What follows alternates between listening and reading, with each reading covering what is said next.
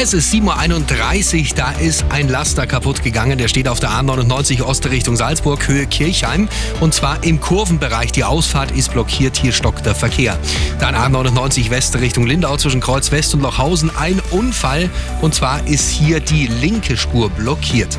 Dann kommen wir ins Stadtgebiet, Truderinger Straße, kurz vor der Hulschiner Straße. Da steckt ein LKW in der Unterführung fest. Und am Sendlinger Torplatz, da ist ja die Baustelle. Und jetzt geht auch die Ampel nicht mehr, die wird umgebaut. Da wird es also eng hier weit außen rumfahren. Und eine S-Bahn-Meldung S3 Holzkirchen, Reparatur in einem Signal zwischen Deisenhofen und Holzkirchen. Hier kommt stadtauswärts zu Verspätungen von bis zu 20 Minuten. Gute und sichere Fahrt in den Frühling mit einem